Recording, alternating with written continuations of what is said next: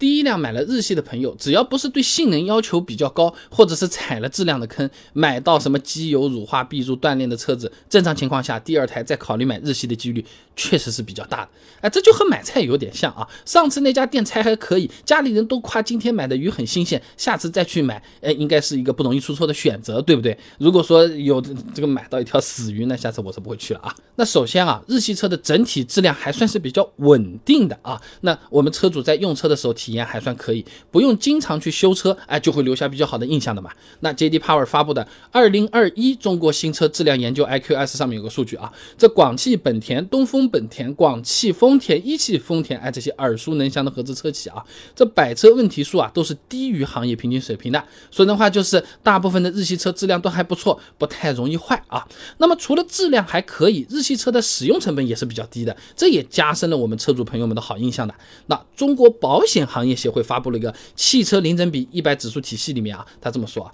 市面上常见的一百款车型我们都测了，哎，其中有个叫做保养指数的，算的就是每个车型开一百公里所需要的费用啊，包括了什么保养啊、维修啊等等各种开销。那日系车的保养指数都是比较低的，卡罗拉六点九六，凯美瑞七点四九，骐达七点五一，天籁九点八，思域九点零七，CRV 九点五八。十到二十万的车型，百公里的开销呢，基本上也没有超过十块的啊。同价位的德系、美系一看，朗逸十一点一六啊，克鲁兹十二点八五，英朗十三点九七，威朗十五点五二，速腾稍微好点，八点八九。那这么对比一下啊，这日系百公里开销啊，平均比其他车型是便宜个两到三块钱的啊。那么一年下来，省个一箱油肯定也是问题不大的。跑的越多，省的越多不说嘛。心里舒服嘛，聊天吃饭的时候可以吹牛的呀，是吧？啊，那么到了后面要去换车的时候，还有个日系车比较明显的优势啊，就是保值率。哎，这个平时感觉不到的，但换车的时候还真的有点爽的啊。J D Power 联合五八汽车发布的二零二一年。中国汽车保值率研究报告，哎，上面有数据的啊。保值率排名前十当中，七个日系车企，包括两家本田、两家丰田、两家马自达和一家日产。哎，说个题外话，现在马自达只剩下一家了。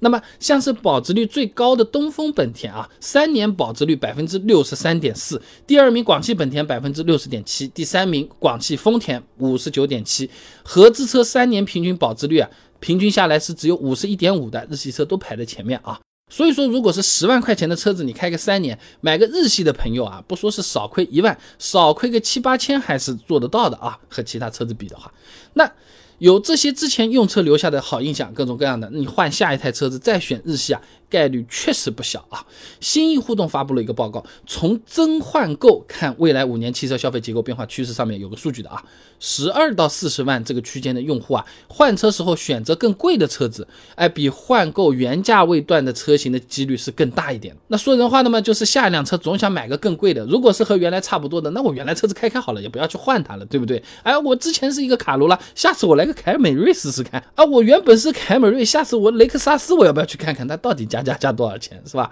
呃，而且从这个报告上来看啊，这日系车主再换日系呢，概率的确是高啊，占比达到了百分之三十六点七。像是雷克萨斯的购车用户啊，百分之十四点三来自丰田的，百分之七点八来自本田，百分之三点五来自日产，百分之三点零来自马自达啊。这个和下馆子有点像啊。上次呢试了那个东北烧烤，觉得不错，下次出去吃饭呢，其他的东北烧烤店我们有可能也觉得嗯不错，我们也要再去看看，对吧？那不过也不是所有的日系车主换车都考虑日系的啊，也有百分之二十一点九的日系车主选择换德美系啊，百分之二十四的日系车主选择换韩系，哎，这就有可能是因为不少朋友啊踩到了日系车的坑，不愿意再买了啊。那往早点说。那丰田有个踏板门的，召回了这个上百万台车。近几年呢，本田有个机油增多的，丰田机油乳化，思域告隐啊，在碰撞测试中成绩不理想。还有基本上全部的那个日系车都用了一个叫做高田的气囊，然后高田气囊出问题了，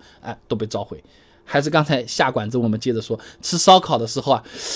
这大肠是不是有点香过头了？怎么感觉在洗手间里吃一样啊？都太原味了吧？下次不光要避开大肠，哎，这家店我有可能都不去了啊。那还有一些朋友啊，觉得日系车开起来啊不够有劲啊，所以他也会考虑其他品牌了。那除了本田以外，像这种丰田凯美瑞、卡罗拉、日产的轩逸、骐达、马自达三、阿克赛拉等等等这个车型啊，不管是五六年前的老款，还是现在的新款，那用的呢都是自吸发动机啊。城市通勤的时候啊，呃，确实是没有涡轮增压的发动机来的有劲儿，开起来那么的爽啊。那么。对动力相对比较有需求的朋友，呃，开着开着就觉得这个东西有点厌烦了，下次有可能就日系通通都不买了，来个猛一点的美系，汪汪汪的这么来的，或者说，哎呀，综合性能就是比较强的德系，哼哼哼哼这么开出去的，都想试试看了啊。所以总的来说呢，除了买日系。